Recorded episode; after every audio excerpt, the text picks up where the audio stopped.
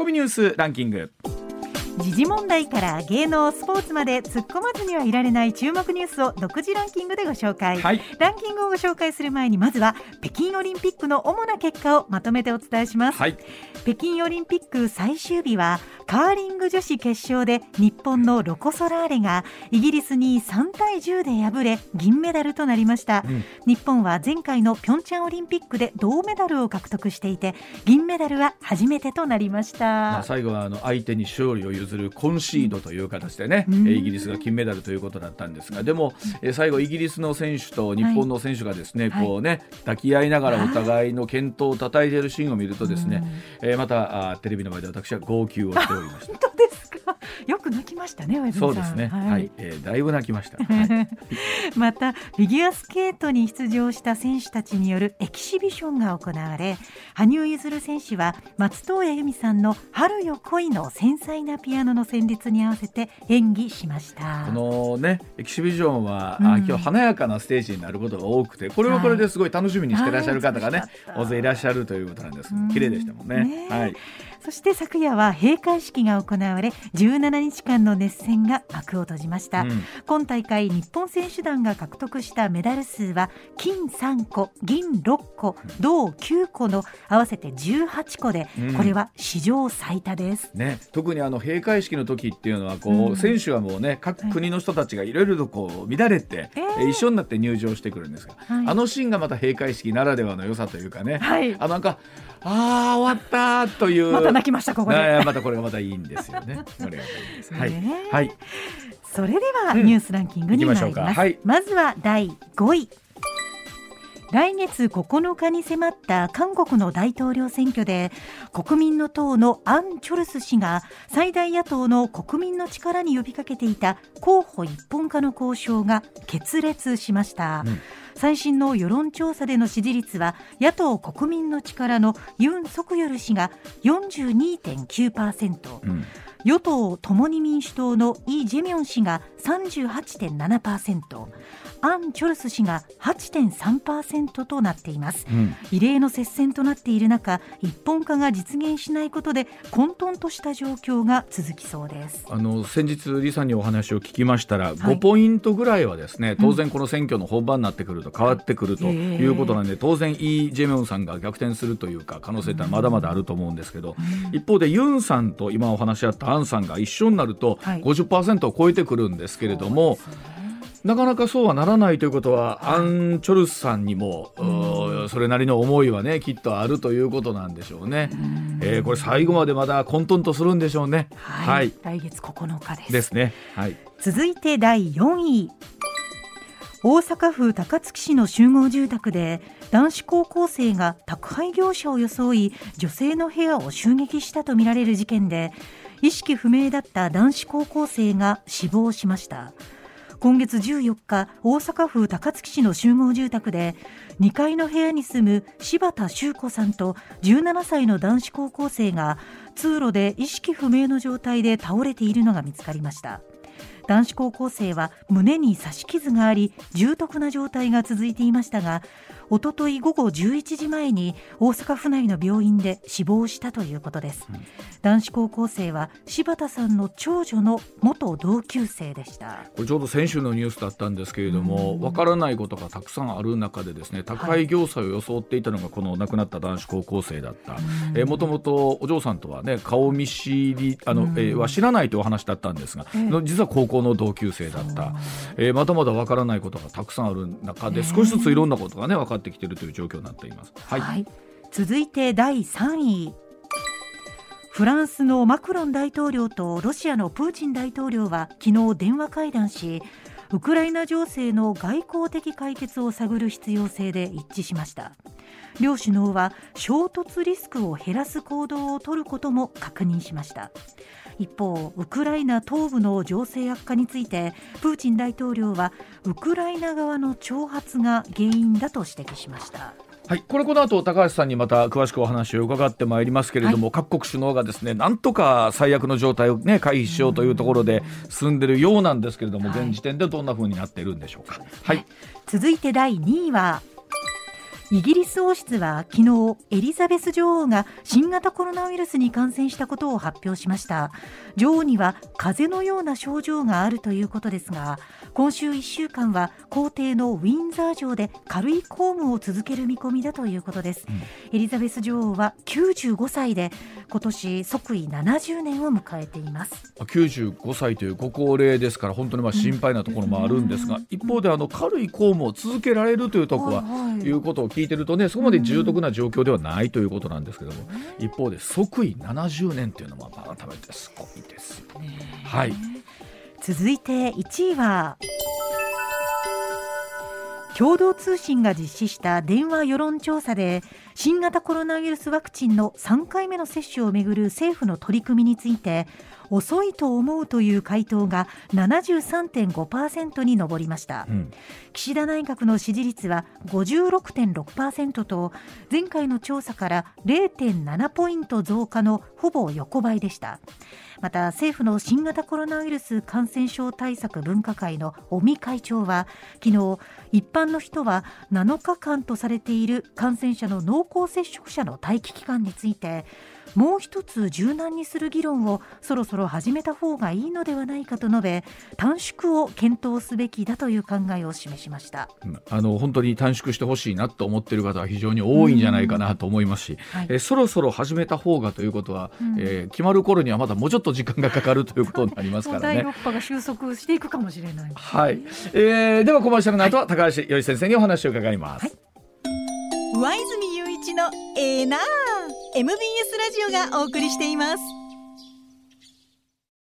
さあここからは高橋洋一さんの登場でございます。高橋さんおはようございます。おはようございます。よろしくお願いしますはい、よろしくお願いします。先生、あの先日テレビを見てましたら、えー、高橋さんが腕をつってテレビを出てらっしゃるのをご覧になって、はい、なんかあ拝見しまして、はい、聞いたらなんか先週のこの時間はすでにあの痛い状態やったんですね。痛くはなかったんで、あの、うん、そんなに折れてると思わなかったんですよ。そんなに痛みはなかったんですか？え、あの、その時は痛かったですけどね。えっ、と土曜日だったんで、日曜日えっ、と寝た後だったんで、そんな痛くなかったですから、あの、うん、ままさか折れてると思わなかったですけどね。えー、折れたら痛いと思うんですけど、高橋さん折れたら痛かったで、その時痛かったですね、すごく。でも、うん。一日経った時にそんなに痛くは全然痛みは正直あんまりなかったですよ。でもまああれでしょあの、不自由でしょあの不自由ですね動くの大変ですよね。えー、右手だしねそれあのギブスはめられちゃったんで動かないですからね。したら原稿とかほら今パソコンとかも打てない状況ですか？えっとね左手で打ってますけどね。そうですか。お疲れ様でございます。あの、ね、あの年齢も年齢ですから、ご無理を本当になさらないようにしていただければと思います本当に、あのお風呂って危ないですね。あの、気をつけた方がいいです気をつけた方がいいですよね、この時期。はい。では、このお話から聞いてまいりましょう。さあ、ウクライナ問題、ロシアの侵攻はあるんでしょうか？今後の注目ポイントを伺います。さあベラルーシの国防省が昨日国内で10日から行われているロシア軍との合同軍事演習継続すると発表しました。演習は昨日20日までの予定だったんですね、えロシアのウクライナ侵攻への懸念が一段と高まる中での演習継続ということでアメリカやヨーロッパからの非難が強くなりそうですね。さあ緊張の高まるウクライナ情勢について高橋さんにお伺いをいたしますが高橋さん、え先週末ですか、はい、えー、バイデン大統領が決断を下したと、えー、プーチン大統領がウクライナに侵攻する決断を下したという見解で、えー、なんかちょっとビリッとした感じがあったんですけれどもね。ねどうもなかったですかね。それはあの、えっと配置してるね、うん、軍隊っていうか、それはあのみんなわかるわけなんで、うん、あの要するに衛星放送、衛星から見るとわかりますよね、うん、それはだから、かつてないほどっていうのは、それは全くその通りですよね。で決断したかどうかっていうのは、本人じゃなきゃわかんないですよね。でもあの、どうなんですか、例えばバイデン大統領が、えー、決断を下して、たとの見解を示したということは相当確固たる何か証拠みたいなのを掴んだってことなんですか？そ そうじゃなくてそういうのは情報戦ですからね、そういうふうに言っとけばやりにくいでしょ。あ、ということなんですね。えー、そういう釘を刺したただあのまああの客観的にこんなにあの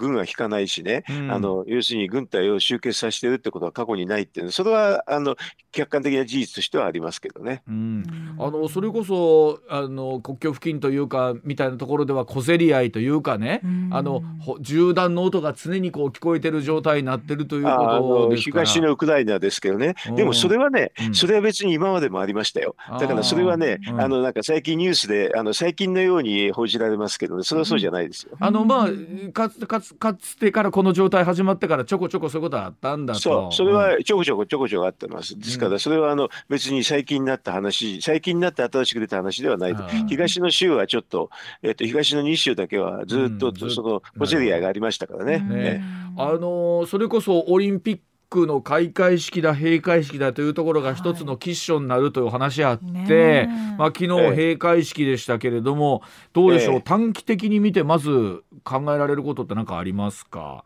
えっと、うん、短期的に見れば、あの、ここ1か月ぐらいの間に、うん、なんか、あの、もし、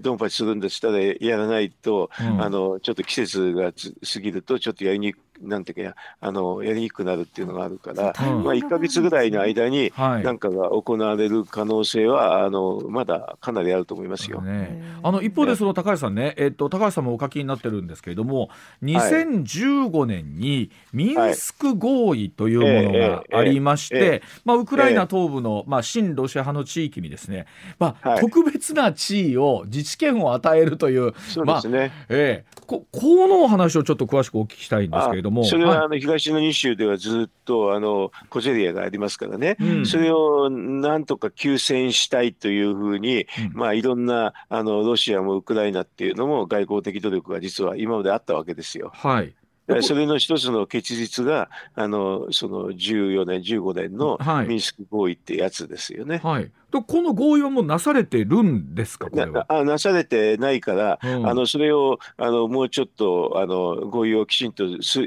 したらいいんじゃないかっていうのは、うん、実はあのドイツも言ってるし、うん、えーと、ロシアも言ってるし、ウクライナも言う言っているんで、そうすると外交的な解決っていうのは、これをベースにするだろうっていう予測は簡単につくわけですよね。ね。あの外交的解決があればっていうことですけどね。あの一番ロシアに近い東のドネツクとかルガンスクってい。うところに、特別な自治権をこう憲法で保障するとなってくると、それはだから、あの最後はウクライあの、うんと、クリミアみたくなる可能性があるんでね、はい、だからそれは当然のことなのでウクライナはそこは嫌だと嫌だと言ってるんですけど一応、うんはい、あの合意らしきものっていうのは、うん、あのできできるかもしれないっていうことですからそこはだから交渉またになるんじゃないですかね。ねこれ本当にあの毎日のように落としどころみたいなのが変わってきてる感じもあるんですけれども、うん、落としどころでも多分ここのミンスク合意の枠組みの話っていうのでないとなかなか落としどころはないですよね。こんな時に新しい話なんかやれるわけないですよ。それであと東の方で東部の州で、うん、あのコジェリアがありますからね、はい、そのコジェリアがあるってことはそれをじゃあとりあえず止めようとかね、はい、そういうふうなあの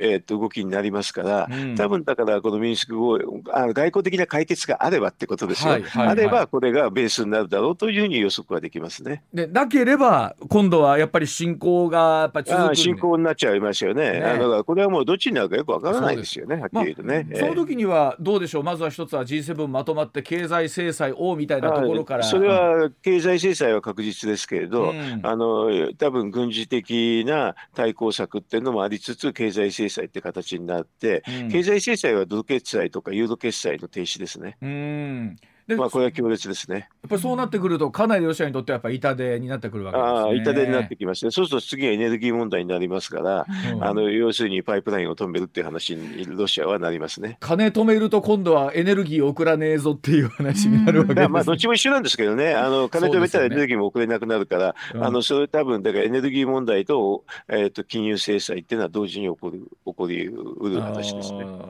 あのそんな中でですね、実はそのロシアと日本の経済協議というのがもともと予定されている中で、えー、ね、えー、これまあやったんですよね。やっちゃったですね、うん、あれは普通は延期だと思いますけどね。あこういうのっていうのはあの例えば外交上例えば高橋さんどうなんですか？もともと予定されてたものを、はい、えー、やるやらないまあ選択肢ありますよね。もちろん。だから、うん、あのややちゃんと意見を言うってパターンあの選択と、うん、それとあとちょっとまあこういうタイミングだからって言ってねずらすっていうのはありますけどね、うん、まああのはっきり言って向こうの人はもう協力の経済協力の話だけするのは分かってるわけですからね、そうするとそれを言言わせないためにまあこういう状況だからちょっと延期しましょうっていうのは普通だと思いましたけどね。でも、ね、当然この今世界取り巻く現状の話にはそういう中ではなりますよね。当然そうですよ。だから制裁しようって話してる時に経済協力って、一応向こうはそれで言っちゃいますからね。それで、ね、あの、こちらが何か何言ったってもう全然そんなの知らないっていう感じになりますんでね、そこは簡単に予測できるんで、普通はこれは私は延期するんだと思いましたけどね。ここれをじゃあやった理由は何なんですかね？そんなわわわからんですよ。普通に考え、私はだから外交的な、あの、まあ、官僚的に考えるとね、これ普通は延期だと思いましたけどね。ねなんか日本だけが味方かみたいな、ね、そうなりますよね。だってあ変なメッセージになってね、向こうだってあの今日経済協力大臣について全然外交と関係ない人が来るわけなんで、そこは分かってるはずなんですけどね。だからなんでやったのか私もよく分かんなかったですけどね。逆に言うとこう多くの方がそれだけやらおうがええんちゃうかっていう中でやるっていうことにはよっぽどの意味が逆にあるのかなって本当考えちゃうんですけどだから誰誰かがまあ相手が誰であれね、うん、こういう意見を言っとけばいいんじゃないかって言ったんでしょうけどね。でも多分こんなのあの情報戦の中ですからね、うん、あの相手の方からもいろんな情報で、いや、日本は経済協力の話してくれたって、どんどん言うに決まってますよね。言いますよね。えー、ちょっとそれは多分あのプラスマイナスはあるんでしょうけど、言ったっていうふうな、うん、あのことと、向こうから言われることとのプラスマイナスを考えたときに、うん、どう考えてもプラス多いと私には見えませんでしたけどね。ねこれ、例えばね、やっぱり岸田さんが、やめといた方がええんちゃうか言うたら、やめそれは当たり前ですよ、ですよね。それとあとでそもそも外務大臣が、いやあの、でも今このタイミングだからやめようって言えば終わっちゃいます話、終わっちゃう話ですね。はあ。となってくると、もやっとしますよね、これね、何があったんすごい前から分かってた話ですからね、だから、あのだからちょっとたいなんかあの外交危ないんじゃないのって言われちゃうんですよね。ねなるほど、分かりました。はい、えー、時刻6時34分でございます。では続いてのお話でございます。さあ横浜市長が首相官邸ホームページで自治体ワクチン3回目接種率を公表していることに懸念と不満を表明しました。さあ横浜の山中市長。政府が首相官邸のホームページの中で新型コロナワクチン3回目接種率を自治体別に公表していることについて市民に不安を与えて混乱を生じさせることにつながっているのではないかと述べて懸念と不満をあらわにしました、えー、この官邸のホームページによると18日時点の横浜の接種率人口比で5.4%と、まあ、全国20政令都市の中では最も低いという数字だそうなんですがさあ高橋さんこれ3回目の接種について横浜の山中市長のお話、えー、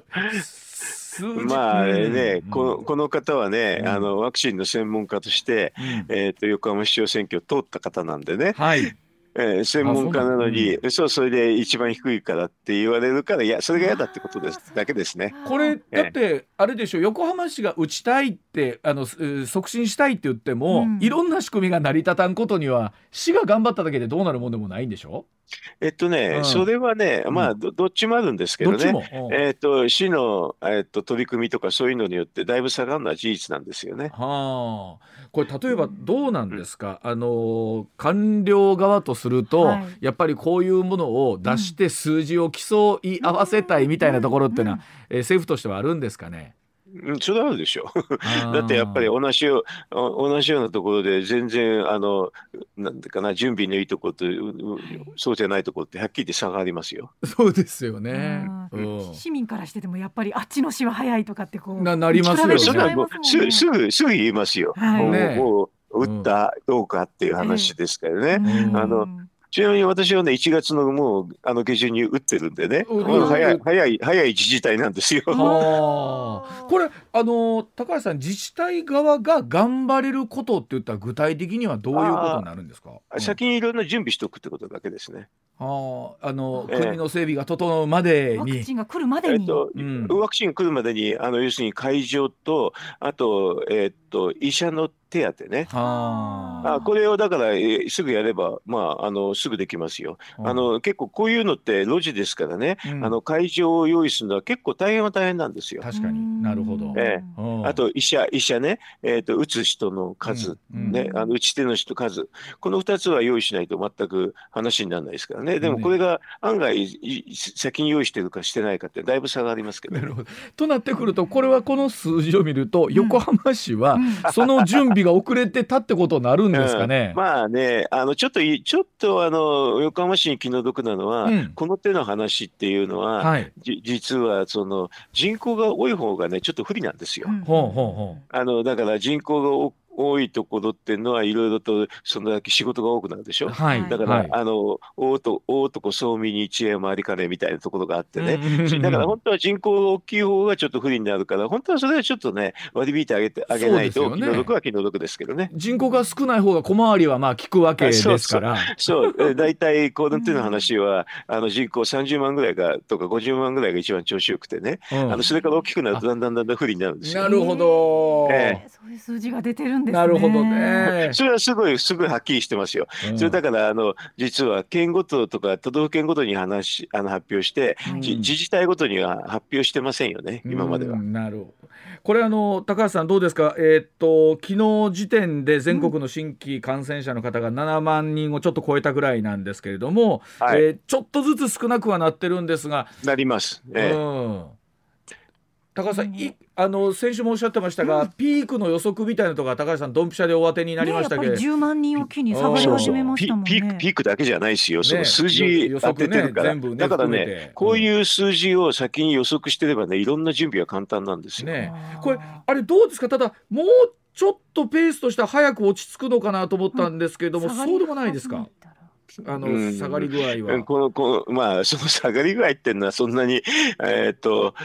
上がったのとそんな大きな差はないんですけどね、まああのだから多分多くの人は早く早くと思うからまだまだまだかと思うことなんでしょうけれど、まああの3月ぐらいになったらあのかなり、えー、と違って、ね、4月からはもうほとんどあのあんまり意識することは少なくなるというペースは同じぐらいだったですけどね。ねあのまあやっぱりえー、1人当たりの人がまあどれぐらいの人の数に移すかというお話がありますけれども、はいはい、それ自体あの数字はね別にね、うん、あのあんまり、あんまり意味ないんですか？あの意味、意味なくはなくて、あれはね、うん、要するに一人頭いくらっていうのは、だから前の週に比べて、今週、うん、だから例えば7日ぐらいで打つとするとね、はい、今週が何倍になってるかって、それだけの意味なんですよ。うん、だから、あの、普通の分析から思うと、別にあれはでも言っても何人かって予測、予測できないからね、あんまり私なんか実は、あんなん使わなくたって当たりますけどね。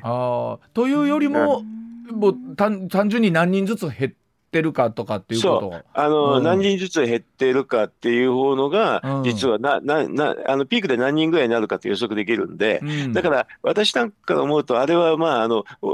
別にあんなのを込み込みで推計してますっていうレベルの数字なんですけどね。なるほど。ね。えー、どうですか高橋さんやっぱり何をもって落ち着く落ち着いた数字と見るかっていうのも難しいとは思うんですけどね。うん、あの例えば1月の頭の時落ち着いてたでしょ？はいはい。うん、それと同じぐらいになるかが3月の下旬とか4月の上旬ぐらいはそうなると思いますよ。ねだからまあ、どうですか？あとやっぱり1か月ぐらいですか？それはあのすぐはゼロにならないですからね。ちょっとずつちょっとずつ減っていくだけですから。まあ途中からは、えー、あ随分あのピークの頃に比べたら減ったなという実感もね出てくるんでしょうけれども、まあ、今減ったなって実感ないですか？あのピーク10万人だからね、ね、だいぶ減ってきてるでしょ？えーあのただね減ってるのとあとその重症者とか死者はちょっとずれがあるから、そうなんですよ、だからねニュースはねそっちをばっかり取り上げるんですよまた。でもねこれもまた減っていくんですけどね、遅れて減っていく遅れて減っていく。そう,、えー、そうです、あの一方でねこの内閣支持率とここ最近そうなんですけどこのコロナの感染者の数というのがこう比例するみたいなところがある中で、ね、は報道が違ってますねはっきり言えばね。えというと、あの、うん、変変な報道しないから 今回あの今回の岸田政権に対しては、うん、あの私なんかを見るとねもうコロナワクチンの遅れってほとんど岸田政権の閣僚人事の問題ですけどね。うんおっしゃってましたよね、ワクチン担当大臣とか厚生労働大臣。えー、なのを変えれば仕組みが全部変わっちゃうんでね、すごく遅くなるのはもう明らかですから、それがあの本当の理由だけど、うん、そういうのってあんまり説明しませんよね。うん、ちょっと支持率下がってきてますよね。毎日新聞の世論調査ではね、ずいぶん。と前回から7ポイント下げて45%。う。ん、うん、ここれこそあれですよ、下がりがちょっと違うなって感じがしますよ。えいやそれは高橋さん、もっと下がるんじゃないかとあだって、やってる、やって話、さっきのね、外交の話もそうだし、結構ひどいですよ。うんももっと下がっててもおかしくないのに意外と皆さんが評価してるなというイメージということなんですね、高橋さんだからし知らないんだろうなと思いますけどね、えーと、この外交の話なんかとんでもないこと言ってますしね、そのワクチンの話だってはっきり言って、あの閣僚人事の失敗なんていうのはもうほとんど岸田政権で、うん、あのさっきの横浜市なんてちょっと気の毒なんですよ、そういう意味では。なんか煽り事故煽りをなんか受けてるみたいなところがあるわけですね。大元の方がひどいのにっていう感じでしょ？うん、だって世界の水準で見ると、ブースター接種っていうのはもののすごく先進国なんかで遅れてますよ。そうですよね。三回目に関しては特にそうですよね。うん、あの一回目二回目はこんな感じじゃなかったですからね。それはもうだからもう岸田政権の責任なんですけどね。あんまりそういうことが言われてないでしょ？あの何ですかねこう見えてるところって何でもって評価するかって言った時に、うん、外交とかって見えづらいところもあったりするんですかね？分かりにくいところもあるのかな？支持率に直結する問題って何なんでしょうね。何なんでしょうね。あのワクチンの話なんてすごく見えやすいですけどね。そうですよね。まあだから実際にあの不支持率というのも前回に比べて2ポイントほどまあまあえー、共同通信の世論調査ではね、高くなったということなんですけれども、うん、まああの打てた人はねあ、ウッタワーがあるんでしょうけど、待ってる人らはね、まだかいなというのがありますから。大体ですよね、あのワクチン余あの在庫ある時に打たなかったですし、あと8か月経たなきゃダメだなって言ってたでしょ。あんなの全くう嘘っていうレベルの間違いでしたけどね。はい。ええ、さあ時刻6時43分回りました。続いてこちらでございます。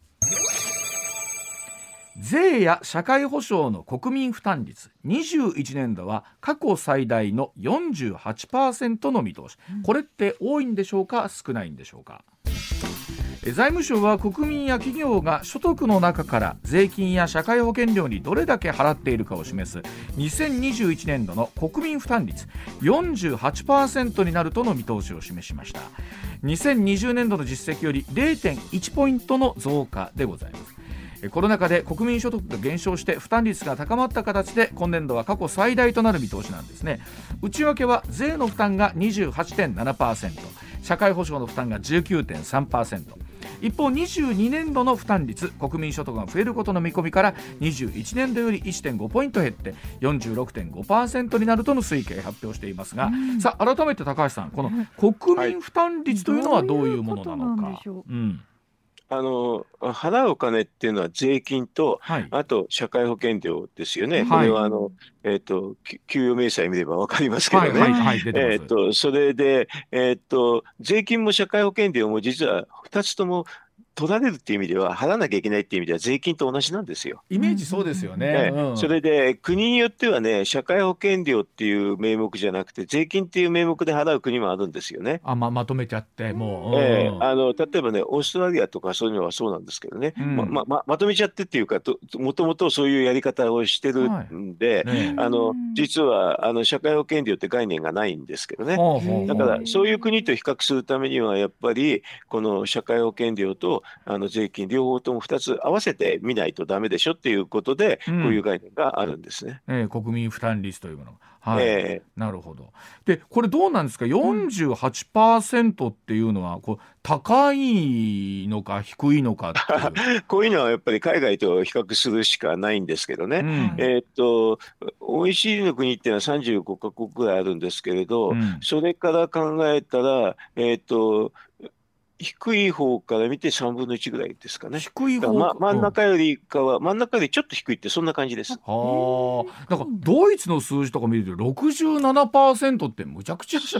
赤上さんフランスが67%ってかなり高いですよね。案外そういう国はあのヨーロッパの国には多いですよ。ドイツも54.9%ですから。そうですね。イギリスも50超えてたと、50くらいかな、そんなくらいですから、ちょっとそういう国と比べれば、日本はちょこっと低いというか、そんな感じですよね。これあの、国民負担率が高いということは、それだけ社会的な保障がしっかりされているというふうに見ていいんですかね？まあ普通はあの、うん、あの捉えてんだからそんだけ出てくるでしょっていう意味ですよね。だから、ね、アメリカなんて32.4%ですから、うん、そうやって思うとやっぱり、それでも回ってるっていうのはあ、まあ、あだからこういうのは、低負担低福祉っていうのと高負担高福祉でどっち選ぶかっていう話なんですよ。だからまあ自分のことは自分でしいやっていうことですよね、イメージで言うと。まあまあそうですね。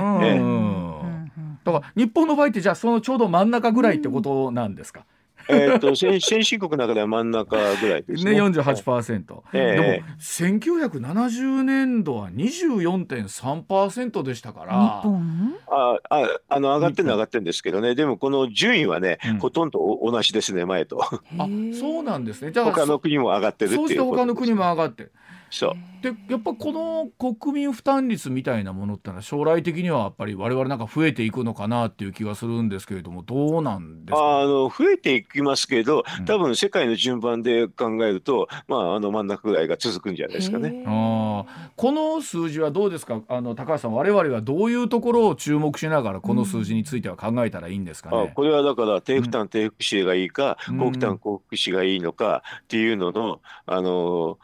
で判断するしかないんで、うん、はっきり言ってもう好みですよ。好みああ、高橋さん自身はこれ日本の今の国の情勢考えた時にこの数字というのはどうあるべきだと思われるんですか、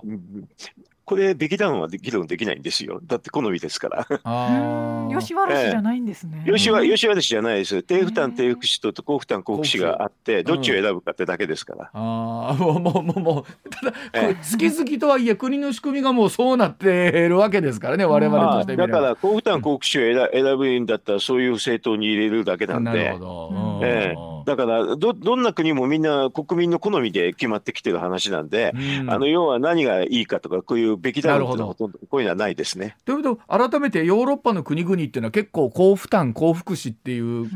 ケースが多いわけですね、先進国あのの中では、ね、そうですね、うん、えー、あの全くその通りで、はい、ね、あのスウェーデンなんかも本当そうだし、そうでしょうね、ヨーロッパの国大体そうですね。なるほどわかりました。はい、えー、では時刻6時49分でございます。お知らせの後お話まだまだ続けてまいります。上泉雄一のエーナー MBS ラジオがお送りしています。時刻6時まもなく57分になります。続いてはこちらでございます。日本経済の中国依存度と今後の中国経済成長率から今後の日中関係を考える。さあ内閣府2月3日国際経済の動向を分析した報告書世界経済の潮流というのを公表しました。世界の工場と呼ばれる中国からの輸入の依存度について日本アメリカドイツを比較分析しています。日本は中国からのシェアが5割以上占める輸入品目が2019年に1133品目と全体のおよそ5000品目の23%に上ると算出しました、まあ、これによりまして中国からの供給が滞った場合にはアメリカやドイツと比較して他の輸入せ輸入先の国への代替が難しくリスクのある構造だと警鐘を鳴らしていますさあ高橋さんやっぱりこうやってみると、中国への依存度というのは高い状態と見ていいんでしょうかね、この数字。そうですね、高いですね。地理的にも近いこともありね。はい。まあ、あのやはり対中国とかに対して強く出る出ない、まあ、いろんなメッセージありますが経済界がやっぱり仲良くしていこうというのは、こういう数字からも見て、そうですね、えー、あのあとあれですよね。なんかマスクの時も、えーと、ほとんどが中国から輸入してるっての分かったで結構みんな驚いたと思いますけどね。うん、えーこの辺りはだからその本当にバランスというのも難しいなというふうに思いますけれども、うん、これってあのどうなんですか？例えばあの仮にこの報告書にもありますけれども、えー、中国からの供給滞った場合に代替する国というのは難しいとありますけどこの構造ってすぐ変わるもんでもないですよね。あすぐは変わらないですよで。ですからどういう方向に向かっていくかっていうのが重要なんですよね。うんこれは日本経済としてはどうしていくのが高橋さんいいんでしょうね。えっと、中国ってな、なんで依存してたかっていうと、人件費が安いってことだったんですけどね、はいはい。あのそうでもないしね、それとあと、あのなんかこういうふうなあの社会体制の違いっていうのが結構露骨に出てきましたからね、だからそういう中であの中国じゃなくて東南アジアに変えるとかね、そういうふうにしていけば結構大体は簡単なんです。あのちょっと時間かけると可能なんですけどね、やっぱりそんな中国って今安くないんですか？全然それほど安くないしそれとあといろいろとあの技術をね、うん、結構取られるから、はあはあ、案外リスク大きいですよね、はあ、だからだんだんだんだんそういうの分かってきたっていう感じはしますけどね。ああなるほどだからもうや安かろうといういい国ではなくなったというところなのかもしれませんが。えー、で、はあ、今までは結構、まあ、発展してたからそれなりに、うん、あの工業化も進んできたんですけど,、ね、なるほどちょっと先を見た時に、はい、中国ってあんまり発展しないっていうのはあ、ね、のポイントなんですよね。一旦ごめんなさい情報です。はい